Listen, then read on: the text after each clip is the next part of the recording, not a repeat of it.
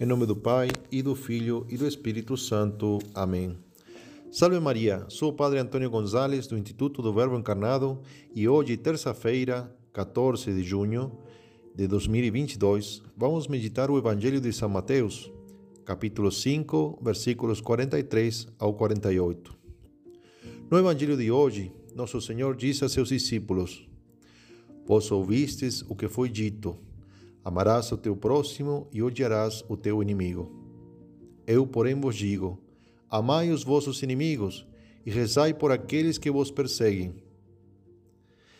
Para entender este mandamento novo, temos que ver a diferença entre a força humana natural e a força sobrenatural que vem da graça de Deus. Por exemplo, antes da encarnação do Verbo, o mal reinava neste mundo. Podemos dizer, por exemplo, que o vício do pecado vencia a virtude, as trevas da ignorância venciam a mesma, a mesma luz, a morte é, vencia a vida, e o ódio reinava vencendo ao amor, pois o amor humano é limitado. Mas quando veio nosso Senhor, a ordem foi restabelecida. Nosso Senhor era tão virtuoso que não cometeu pecado e que nos deu a força para vencer o pecado. Ele, através do Evangelho, também nos iluminou, é, mostrando-nos o caminho para chegar à vida. Ele também venceu a morte e nos oferece a vida eterna. E por último, ele venceu todo ódio, pois seu amor é invencível.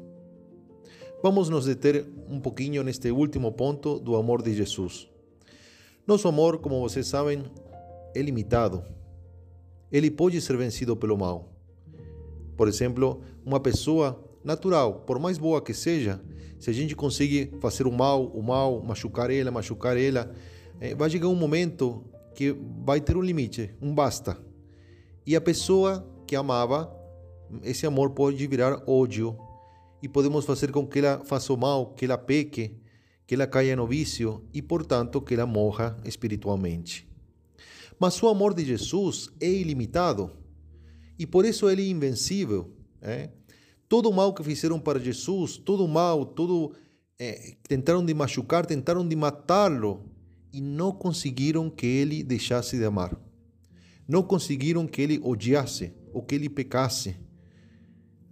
Na cruz, no momento que estavam tirando tudo dele, estavam tirando a vida do modo mais cruel, fazendo ele sofrer, é, o que ele falou? Senhor, perdoa-lhes, pois não sabem o que fazem. Quer dizer, o amor invencível. Esse amor então ilimitado de Jesus, ele foi dado a nós através da graça de Deus. Por isso, antes da vinda de Cristo, se Deus nos pedisse amar a todos com esse amor sem limites, é que é capaz de amar até os inimigos, estaria nos pedindo uma coisa impossível é impossível para um, uma pessoa natural, sem a ajuda da graça de Deus, amar seu inimigo. Mas depois da vinda de Cristo e de ter nos dado a sua graça, esse mandamento de amar a todos sem limites está dentro de nossas capacidades.